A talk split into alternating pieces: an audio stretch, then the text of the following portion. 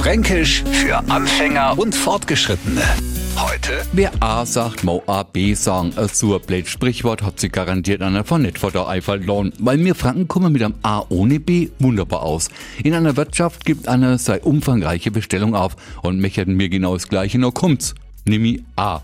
A ist also ist Hochdeutsche auch. Jetzt fragt sie der, der vom Fränkischen überhaupt keine Ahnung hat, warum sagt er dann nicht A auch? Auch ist Etzettler ja nicht gerade kompliziert.